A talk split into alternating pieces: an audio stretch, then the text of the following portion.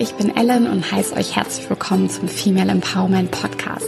Hier teilen wir weibliche Erfolgsgeschichten und alle Tipps und Tricks drumherum.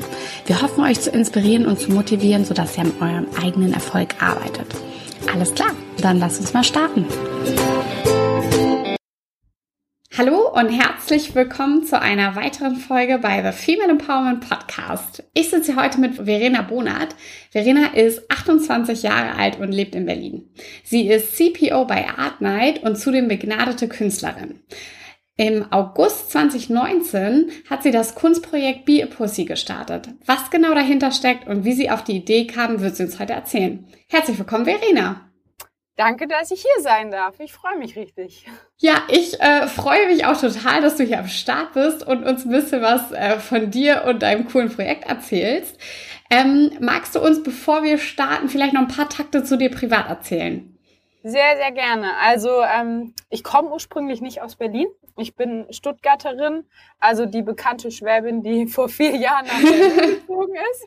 Ähm, Ansonsten, wie stelle ich mich immer vor? Ich sage immer, ich bin Einzelkind, weil die Leute normalerweise nicht denken, dass ich Einzelkind bin, weil ich ein sehr sozialer Mensch bin und eigentlich immer sehr gerne teile.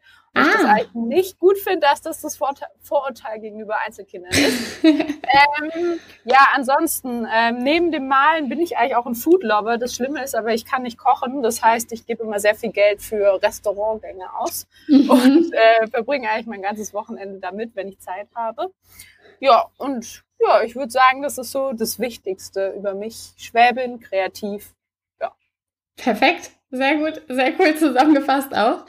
Ähm, du bist involviert in Art Night und du hast auch ein eigenes Kunstprojekt. Warum genau begeisterst du dich so für Kunst? Ja, das ist eine sehr gute Frage. Und ich glaube, so richtig auf den Ursprung gekommen bin ich wahrscheinlich selber noch nicht. Ich glaube, es liegt so ein bisschen daran, dass ich halt von klein auf selber male und kreativ bin. Mhm. Und ähm, ich würde sagen, Leute, die etwas gerne und gut können, finden es natürlich dann immer gleich noch viel interessanter. Ähm, und ich bin ein sehr visueller Mensch. Also ich kann mir auch alles nur visuell merken. Ähm, wenn man mich fragt, wie, wie irgendwas abgelaufen ist oder ähm, wann wir uns da getroffen haben, dann kann ich mich immer noch erinnern, wo und wie das alles aussah. Und mhm. das finde ich eben das Spannende. Und bei Kunst generell ist es ja so, dass man sich da immer auf so visuelle Be Entdeckungsreisen begibt. Also man kann da plötzlich ganz neue Dinge entdecken, die man so vielleicht noch nie gesehen hat und mhm. die einen dann inspirieren. Und das fand ich eigentlich schon immer, also auch schon als Kind, wenn ich in die Staatsgalerie gegangen bin, super interessant, weil man sich dadurch halt dann auch neue Welten irgendwie erschaffen kann, wieder für sich selber.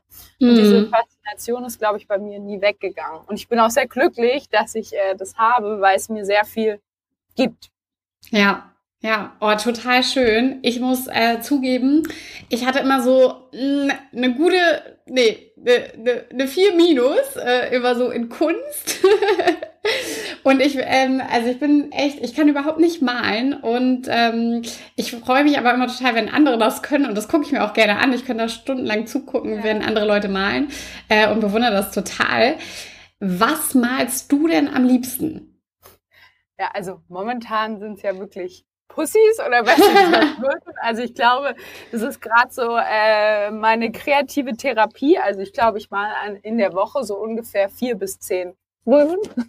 ähm, früher habe ich mich eigentlich mehr so ähm, damit auseinandergesetzt, so wie die digitale Ästhetik funktioniert. Also ich fand super spannend Bildbearbeitung und wie diese Bildbearbeitungsprogramme plötzlich den weiblichen Körper ganz mhm. neu darstellen, weil ich habe da ganz viel verglichen, Modemagazine aus den 80ern und dann heute und so weiter. Und da sieht man mhm. einen unheimlichen Switch in der Ästhetik und weil ich ja generell so ein visueller Mensch bin, fand ich das immer super spannend. Also früher war ich eher so wie soll ich sagen, sehr, sehr äh, illustrativ, sehr viele ja. Frauen. Frauen fand ich schon irgendwie immer interessant, weil ich wahrscheinlich selber auch eine bin. Deswegen. und äh, ja, jetzt gerade eben das ganze Thema Vulva, einfach weil ich es auch ja, gesellschaftlich super interessant finde und äh, ja.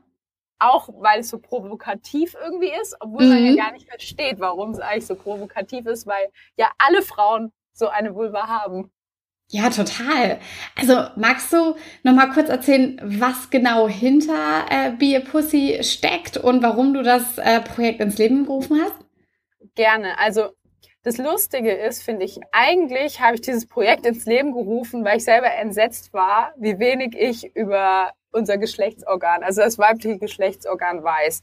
Ja. Ähm, ich habe den Frauenarzt gewechselt ähm, von Stuttgart nach Berlin und war. Äh, oh, das ist nicht so einfach, ne? Das ist genau. nicht so einfach, ne? Ja. Nicht so einfach. Und ich war dann fasziniert, wie die Frauenärztin hier in Berlin dann auch mit mir gesprochen hat. Also meine Frauenärztin in Stuttgart war immer ziemlich kurz angebunden. Das war so, mhm. bitte einmal freimachen, hinsetzen. Gut, alles in Ordnung, Abstrich, ja, ciao. Mhm. so, und plötzlich bei ihr war es halt ein ganz anderes Gespräch und man hatte auch das Gefühl, man wurde viel mehr ähm, auch eingeladen, sich ja belehren zu lassen oder ein ja. bisschen mehr zu erfahren. Und da habe ich eigentlich relativ schnell gemerkt, dass ich eigentlich gar nichts weiß, also wirklich gar nichts. Ja. So, und nicht mal, also ich war genau die Person vor noch drei Jahren, die nicht wusste, was der Unterschied zwischen Vagina und Vulva ist. Also ganz ehrlich gesagt. Und dann mhm. habe ich das irgendwie so mitgenommen, habe mich da immer so ein bisschen mehr weitergebildet. Und dann irgendwann kam ich halt auf die Idee, weil ich halt gerne male, warum male ich eigentlich keine Vulven, ja, also, ja. weil man kennt es ja eigentlich aus der Schule, man hat irgendwie auf jedem Tisch einen Penis, aber ich hatte noch nie irgendwo eine Vulva gesehen. Und dann habe ja, ich damit stimmt. angefangen. Mhm. Und das Interessante war ja, dadurch, dass ich auch bei Artnight arbeite, hatte ich da relativ schnell auch eine Möglichkeit, das sage ich jetzt mal gesellschaftlich zu testen. Und mhm. wir haben dann unsere erste Vulva Artnight online gestellt. und es war unglaublich, wie kontrovers die Diskussionen dazu waren. Also auch bei unseren Künstlerinnen, wo ja. ich gedacht hätte, die alle sehr offen und äh, ja aufgeklärt sind und sowas auch ähm, befürworten mm. würden, gab es sehr viele kritische Stimmen. Ähm, okay. Viele haben sich geweigert, fanden es sch schlecht, dass wir sowas gemacht haben. Ähm, mm. Unsere Kundinnen fanden es teilweise auch ganz furchtbar und konnten es gar nicht verstehen. Und äh, ich, ich liebe ja Drama. Nein, ich habe dann gedacht, ja, das ist irgendwie, hat mich das dann super gereizt. Und dann kam halt dazu, dass privat mein Freund mich ganz oft, sei keine Pussy, zu mir sagt, wenn ich mhm. irgendwie, ich, mir ist zu kalt, oder ich bin halt sehr, mir ist kalt, ich habe Hunger, keine Ahnung. Ja. Ähm, und dann fand ich das eigentlich sehr interessant, das Projekt eben wie Pussy zu nennen, weil ich mir dachte, ja, ich habe dann recherchiert, woher kommt denn dieser Name Pussy eigentlich? Also was so die etymologische Ursprung des Ganzen und das ist eben eigentlich ja eine Beschreibung für eine sehr filigrane Katze, die ja, ähm, weiß, okay. was sie will und sich mhm. gern streicheln lässt. Und ich dachte eigentlich, eigentlich mega die passende Bezeichnung für unsere Mutter. und äh, dann habe ich gedacht, ja, dann müssten wir das jetzt mal wieder rebranden, dass Be a Pussy eigentlich was ist, was man sein will und man nicht mehr sagt, don't be a Pussy, sondern be a Pussy. Ja, und dann kam das so eins zu eins und dann habe ich da mit angefangen und dann wurde das relativ schnell auch ja angenommen und die Leute fanden es halt teilweise auch cool, also vor allem ja. viele Frauen, aber auch Männer. Ähm, und dann habe ich nie wieder damit aufgehört. Seit, ja, mega. Seit, also seit fast einem Jahr jetzt sozusagen. Ja, richtig cool. Und äh, wie kann man dich und dein Projekt äh, am besten unterstützen? Also erstmal, indem man vielleicht mir folgt, vielleicht auch einfach sich ab und zu äh, über die Vulva informiert. Ich finde das ja, also ich mache das ja nicht nur, weil ich jetzt, sage ich mal, Kunstwerke erschaffe und ich liebe es natürlich, wenn Leute meine Kunstwerke anschauen, sondern mhm. weil ich halt wirklich gemerkt habe, jetzt auch in meinem Freundeskreis, dadurch, dass ich jetzt dieses Projekt gestartet habe, ist der Umgang mit Themen rund um Sexualität, aber auch Geschlechtskrankheiten und so sehr viel offener geworden. Also mhm. Also dadurch, dass ich dieses Thema so reingebracht habe, ähm, fällt es den anderen jetzt auch leichter, und das haben die mir auch schon gespiegelt, darüber mhm. zu sprechen und auch mit ihren Partnern darüber zu sprechen. Mhm. Also das ist ja auch nochmal so ein Thema, dass Frauen oft eben doch gar nicht so, wie soll ich sagen, empowered sind, ja. äh, über ihre sexuellen Wünsche zu sprechen oder zu sagen, wie es ihnen gefällt oder es sogar vielleicht gar nicht wissen. Und es mhm. geht ja alles einher damit. Also ich freue mich natürlich, wenn man mir jetzt zum Beispiel auf Instagram folgt und äh, das unterstützt, was ich mache, indem man es vielleicht kommentiert oder liked. Aber generell geht es mir darum auch, dass Leute einfach sich auch selber informieren und vielleicht mm. mhm. offener werden. Ja, total. Und auch ähm, die, die äh, Mensch, wie heißt denn das jetzt? Die Bandbreite an, an Vulvas und verschiedenen Ausprägungen ähm, ähm, transparenter zu machen. Das finde ich zum Beispiel total cool an, an deinen Zeichnungen und Bilder, weil ähm, das ja doch aufzeigt, wie unterschiedlich so eine Vulva aussehen kann. Und ähm, ich, ich finde auch, ich habe letzt irgendwie, ich glaube, es war so eine Studie, ich weiß jetzt auch gar nicht mehr, wie viel Prozent, ich habe es nicht mehr ganz im Kopf, aber ist jetzt so ein bisschen vielleicht off-topic, aber äh, wie viele äh, Schamlippen-OPs ähm, ja. es in Deutschland so gibt. Und dann dachte ich so, erstmal noch nie gehört und dann dachte ich so, krass, ähm, das scheint wirklich, ähm, also da ist das Schönheitsideal vielleicht auch dermaßen verzogen, dass äh, viele Frauen sich vielleicht denken, oh Gott, ähm, meine sieht so komisch aus, sie muss anders aussehen. Total. Also ähm, ich habe das ehrlich gesagt auch erst auch vor zwei Jahren oder so zum ersten Mal mitgekriegt. Und mhm. das liegt ja auch so ein bisschen daran, dass eigentlich die einzige Möglichkeit oder eine der wenigen Möglichkeiten, wie man Vulven sieht, sind ja Pornos. Und da ja. diese ganzen Pornostars alle gebleached und operiert sind und halt einem ganz verrückten Schönheitssymbol äh, ja ähm, entsprechen, ähm, ja. sind es ja die einzigen Vulven, die man so sieht. Und wenn man dann nur diese Vulven sieht und man ist vielleicht auch erst 16 Jahre, dann denkt man natürlich, oh, da ist ja jetzt was falsch. Und dann trägt ja. man den Gedanken mit sich mit und hat aber auch nie die Gegenbestätigung sozusagen, dass das ist gar nicht falsch so. Ja.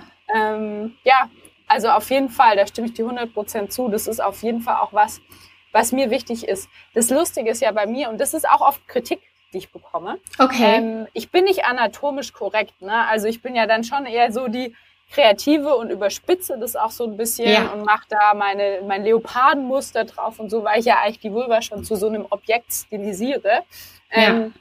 Und da ist ganz oft eben dieses Thema, ja, aber da sieht man ja jetzt gar nicht richtig, wie es aussieht. Ja? Darum mhm. geht's mir auch gar nicht. Also ich kann das gar nicht anatomisch immer korrekt darstellen. Mir geht's eher darum, dass man merkt, es gibt da eine Vielfalt. Ne? Und es ist, äh, keins ist richtig oder falsch, sondern mhm. es ist einfach vielfältig.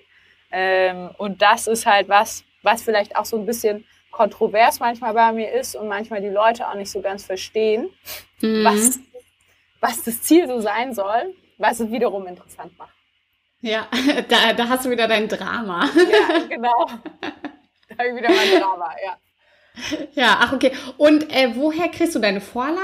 Nochmal kurz. Also ähm, schicken dir dann Leute Fotos oder, oder ist das alles? Das ist eine sehr, sehr gute Frage. Also ich krieg so wirklich sogar ab und zu auch so Anfragen, hättest du Interesse, meine Vulva zu malen, wo ich ja. auch am Anfang so dachte, was?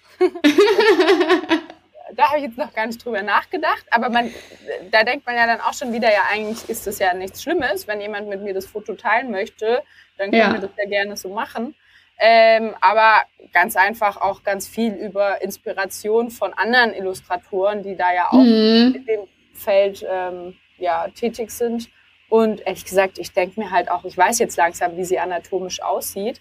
Und ja. oft ist ja so ein, also wie soll man sagen, ein anderes Statement auch. Also ich habe ja oft Vulven, wo dann in der Vagina quasi fast schon noch eine Quote drin steht, also irgendein mhm. Zitat.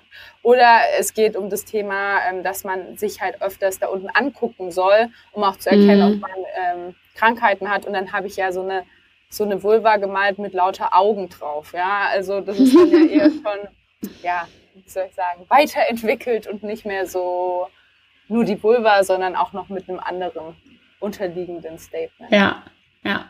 Ja, ach mega, echt, so, finde ich cool. Ähm, Verena, du hast ja jetzt nicht nur ein spannendes Kunstprojekt am Start, sondern du hast ja auch einen ziemlich spannenden, ich nenne es jetzt mal Daytime-Job. Ja. Du bist äh, CPO bei Art Night. Für was genau steht äh, CPO und äh, was genau ist nochmal Art Night?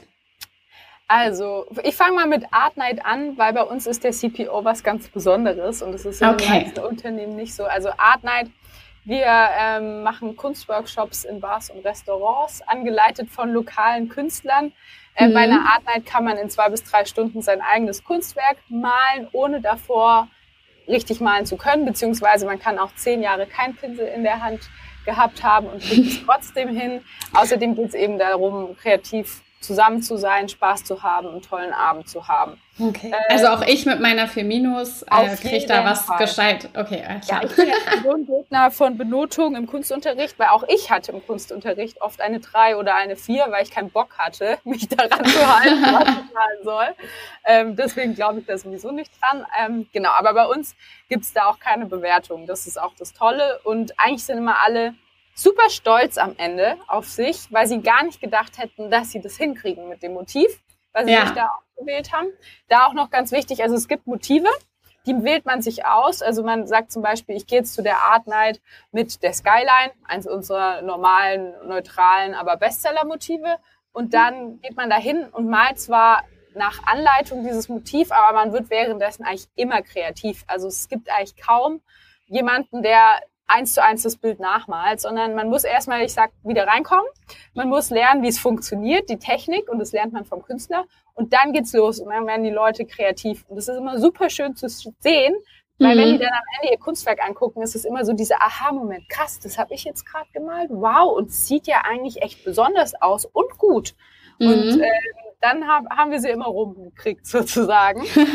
geht jetzt auch sozusagen mit dieser CPO-Stelle einher. Also wir sind ja nicht mehr nur Art Night, sondern wir haben ja auch andere Produkte, mhm. also Produkte. Wir machen ja auch Plant Night, da pflanzt man. Wir haben Bake Night mit Backen und wir haben Shake Night mit Cocktails.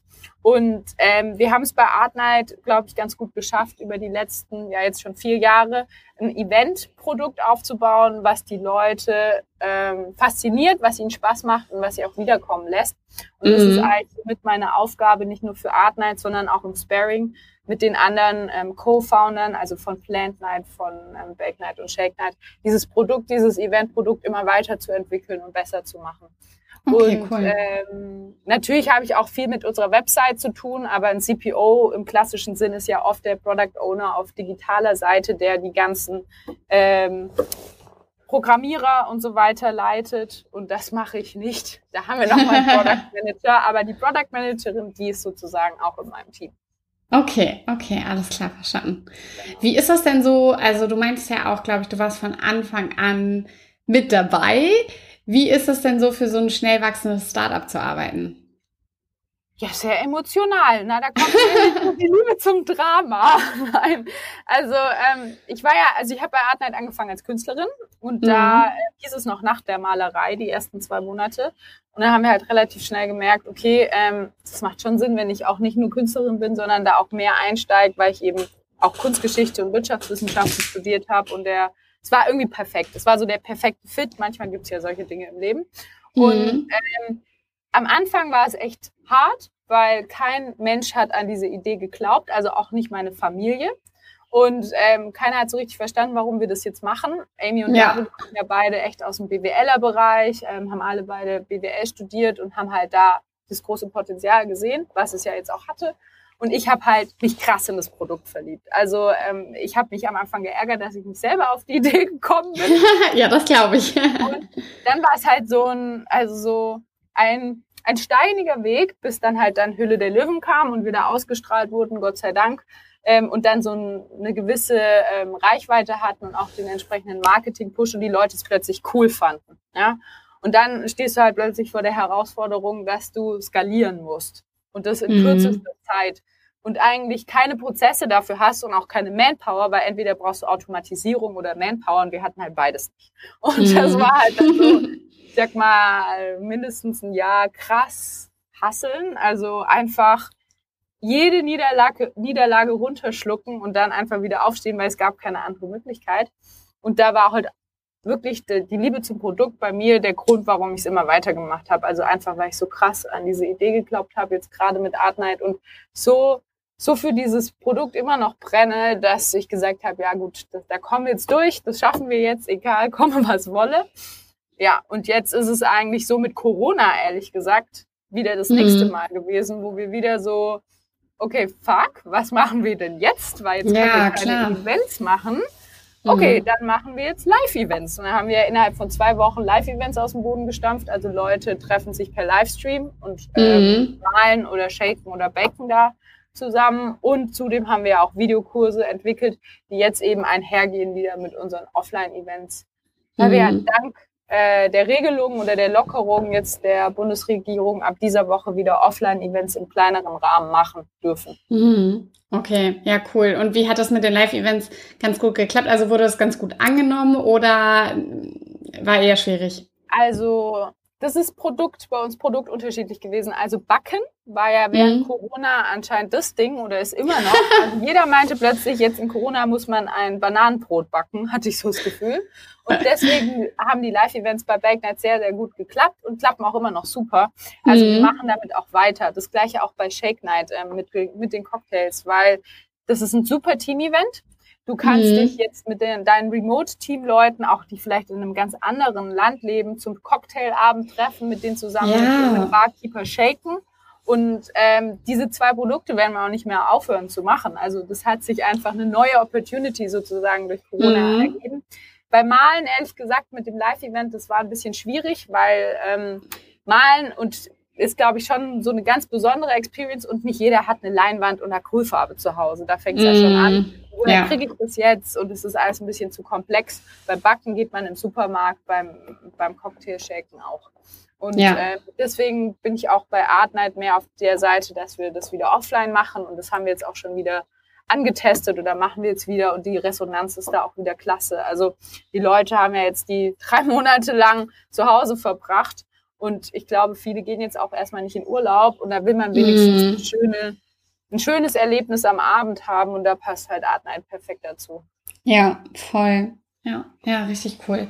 Und äh, wie genau erreicht ihr die meisten eurer Kunden? Also macht ihr viel auf Social Media oder ist es auch viel äh, Mund-zu-Mund-Propaganda, wenn einer da war und sagt, hey, hat mir super gefallen? Ähm, kannst du ähm, dazu was sagen? Klar, also ähm, wir sind stark unterwegs eben auf Instagram und Facebook mit Performance Marketing. Ne? Also wir schalten schon Ads, aber mhm. ähm, bei uns, wir wissen das, also über 30 Prozent unserer Kunden kommen halt wieder also mhm. Rebooking Customers und weil wir ein Erlebnis sind, ist ähm, Mund zu Mund äh, das absolute äh, Mark der absolute Marketing-Channel. Also ja. sowohl negativ als positiv, weil wenn wir Art Nights haben, die nicht gut liefen, mhm. dann ist das richtig schlimm. Das sieht man richtig, ähm, Echt? dass dann, wenn es häufiger passiert in der Stadt, dass dann einfach die Buchungen stagnieren.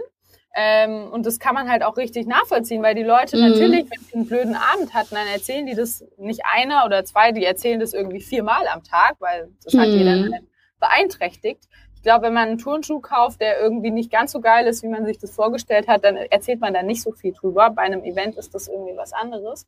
Mhm. Aber eben genauso, wenn es einen halt flasht, also wenn es einem richtig gut gefällt. Und das ist halt das gewesen, auch bei Art Night, also Höhle der Löwen, super gut, um erstmal bekannt zu werden. Und dann aber die ganzen Leute, die da hingehen und es dann all ihren Freunden und Bekannten erzählen. Und diese ganzen Multiplikatoren sind super wichtig für uns. Mhm. Ja, das glaube ich. Ja, spannend.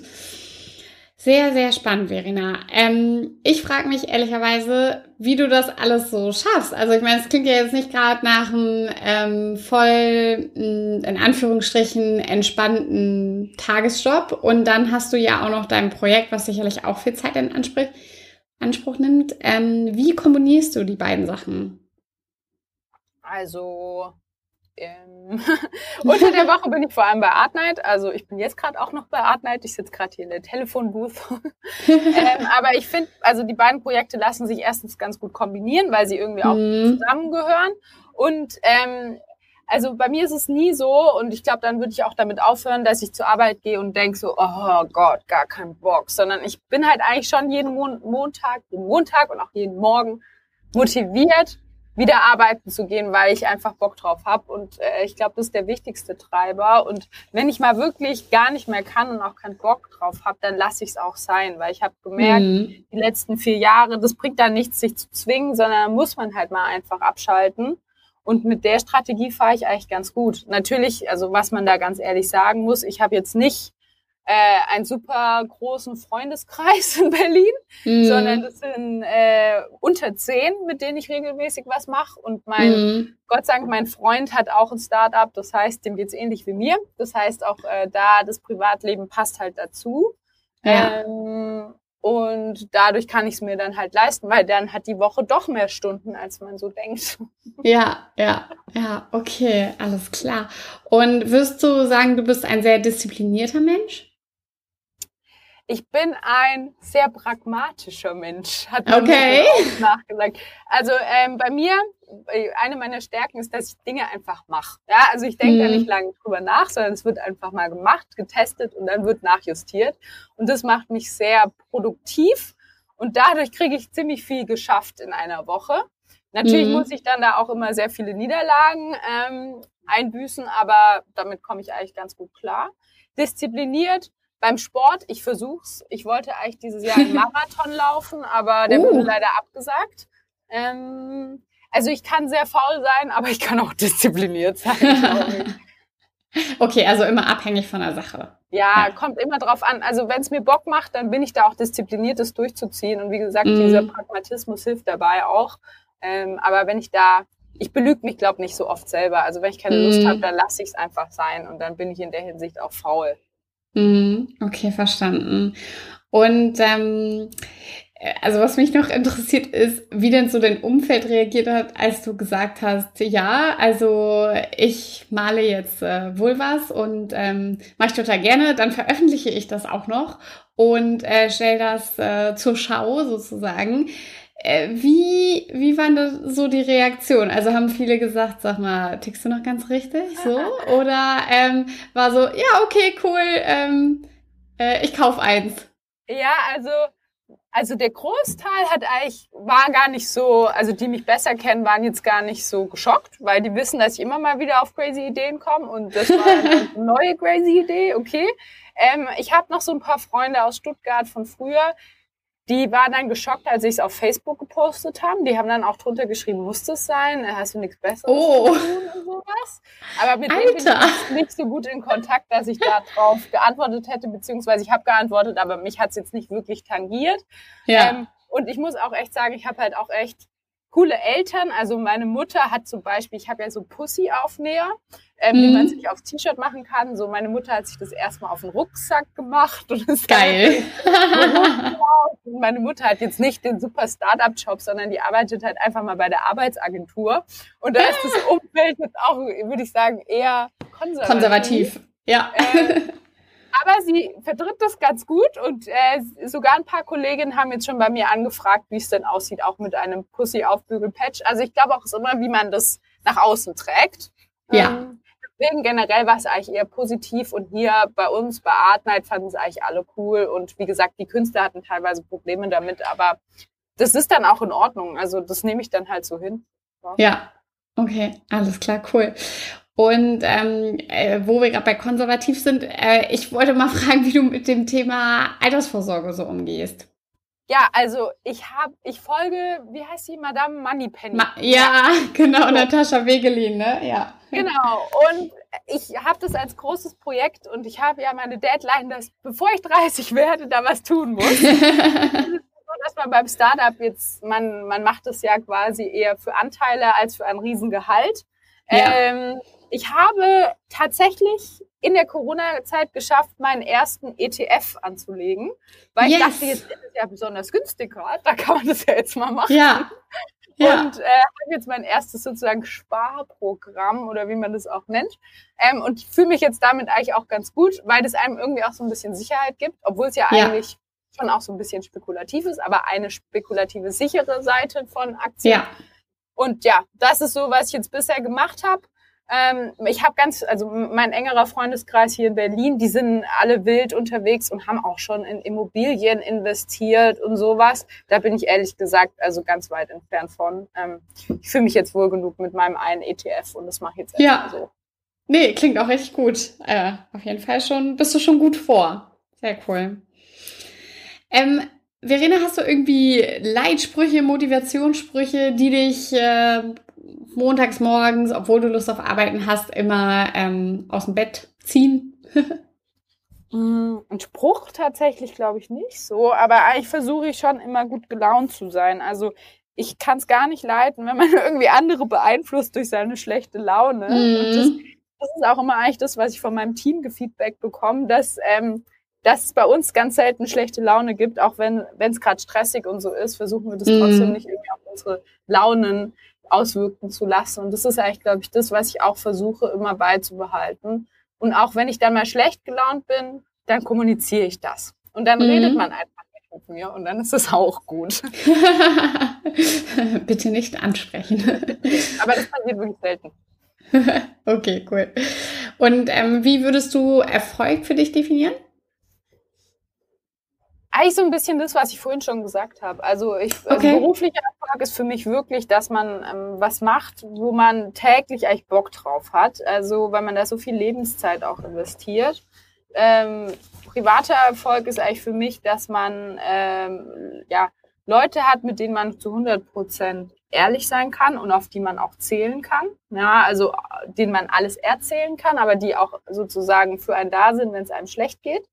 Mhm. Ähm, und das ist, glaube ich, so das, was für mich so Erfolg ausmacht. Und dann jetzt ganz persönlich für mich, mein, mein Lebensziel ist eigentlich immer, dass ich irgendwann mich vollkommen meiner Kunst und meinen kreativen Projekten widmen kann, ohne jetzt, ich sag mal, monetär darauf angewiesen, angewiesen bin, damit die ganze Zeit Geld zu verdienen. Das mhm. wäre nicht so ein schönes Ziel, Lebensziel, spätestens dann für die Rente mit meinem ETF. yes. ähm, genau, und das ist dann für mich eigentlich so ein erfolgreiches, schönes Leben. Ja, ach toll, das klingt richtig gut. Und ähm, du hast ja schon gesagt, äh, du machst, äh, was dir Spaß macht sozusagen und vertrittst es auch nach außen. Ähm, woher nimmst du so dein Selbstbewusstsein, beziehungsweise hast du Tipps für uns, wie man selbstbewusster wird? Ich frage mich manchmal, ob ich selbstbewusst bin, ehrlich gesagt. Also, ja, also woher ich mein Selbstbewusstsein bin, ehrlich, neben ehrlich gesagt dadurch, dass ich auch tolle Menschen, glaube in meinem Umfeld habe, die mhm. äh, mich auch wissen lassen, was ich gut kann. Und ich glaube, man muss einfach entdecken, was man gut ist und was man gut kann.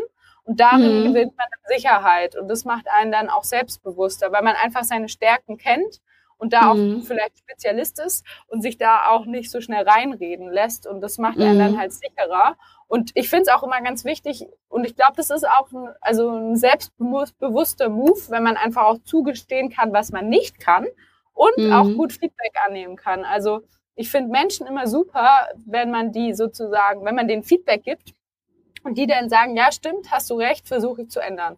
Sowas mhm. finde ich ähm, wirkt erstmal super stark, weil die haben die Stärke, das sozusagen zuzugeben.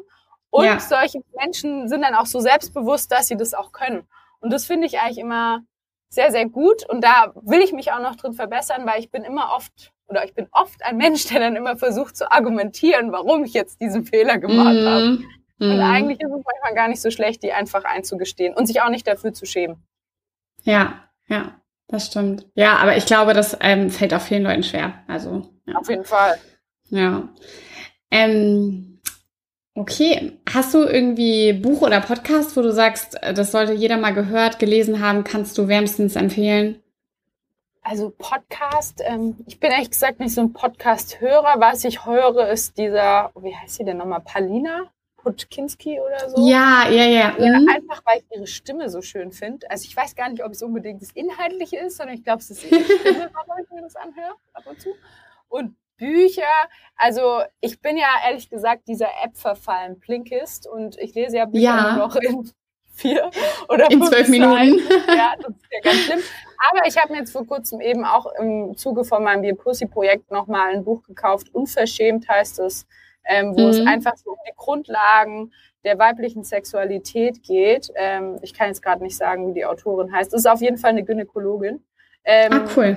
Und das ist eigentlich echt ein super cooles Buch. Das ist jetzt nicht super lustig oder super spannend, aber es ist einfach mhm. super informativ und einfach verständlich. Und mhm. das finde ich sehr angenehm und das hat mir auch nochmal super viel beigebracht. Ach cool, mega. Ähm, was erwartet uns noch so 2020 von dir und äh, deinem Projekt? Ich habe jetzt TikTok angefangen.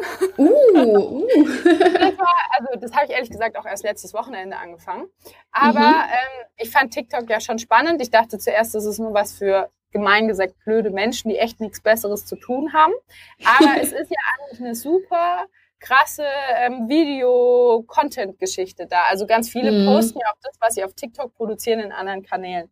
Und was mhm. ich auch interessant fand, war die Zielgruppe da, weil gerade mit meinem Beer Pussy Projekt will ich ja auch vor allem an junge Menschen, weil da ja, ja oft die Aufklärung fehlt und die dann ähm, das erste Mal haben und so weiter und eigentlich ganz wenig wissen. Und mhm. es war super spannend zu sehen, wie die, ich sag jetzt mal, TikTok-Community auf meine Videos reagiert. Also das war wirklich okay. von, von was soll das? Ich esse gerade. so. ähm, gut, dass du es machst.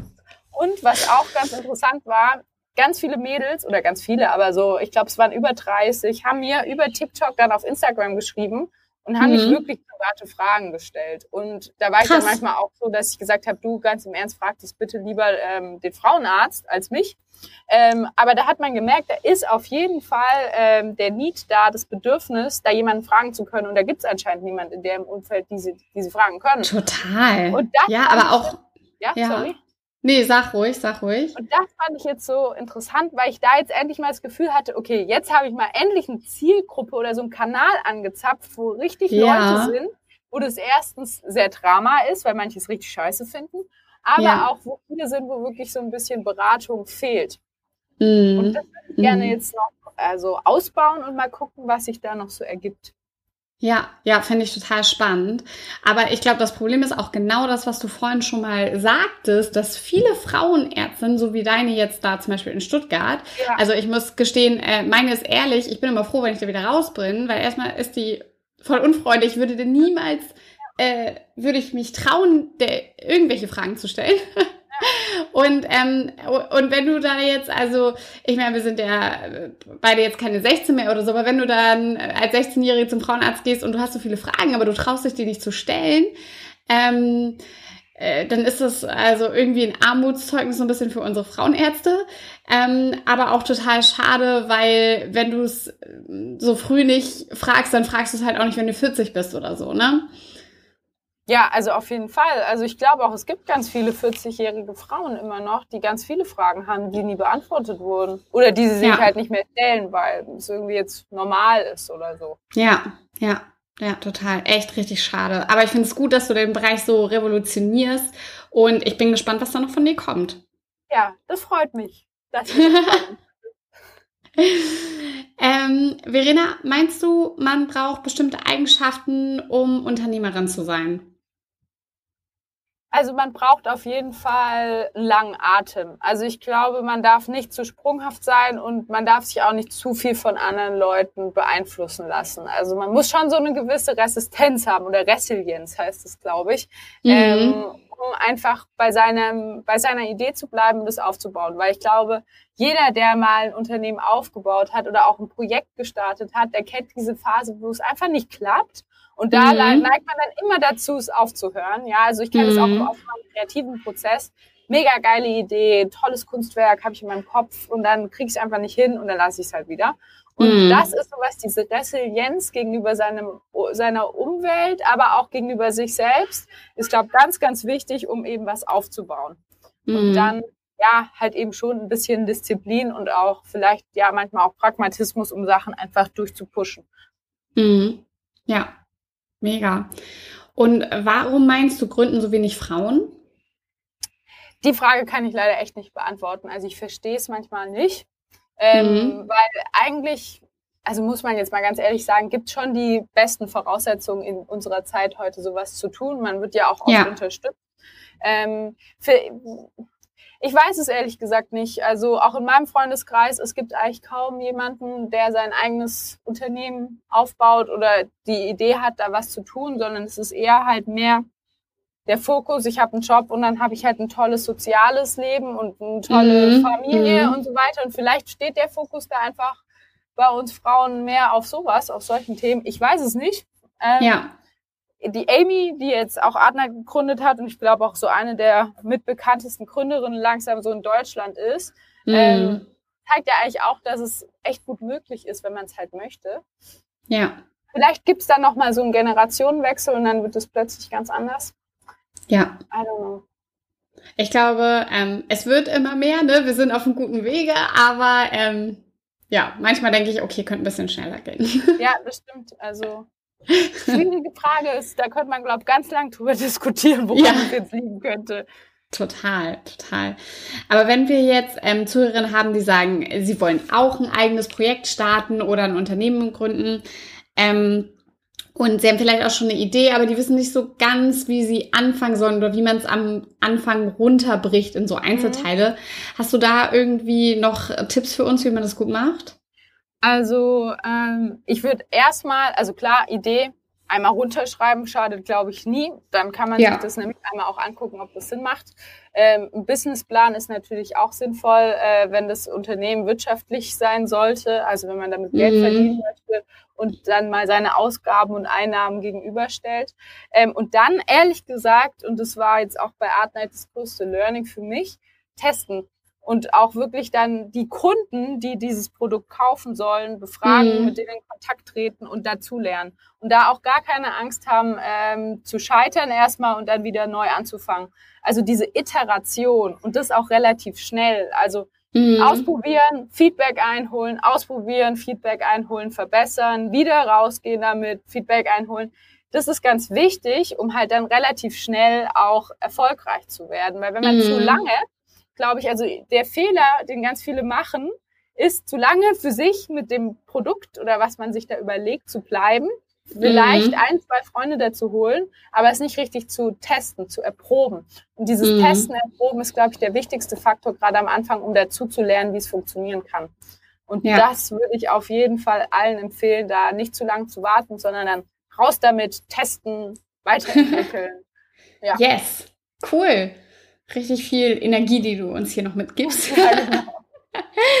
ja, ähm, Mensch, Verena, wir sind tatsächlich schon am Ende des Interviews. Ich fand es äh, richtig kurzweilig, es hat mir wahnsinnig viel Spaß gemacht und ich finde es richtig cool, ähm, was du da auf die Beine stellst und bin, wie gesagt, total gespannt, was uns noch alles von dir erwartet.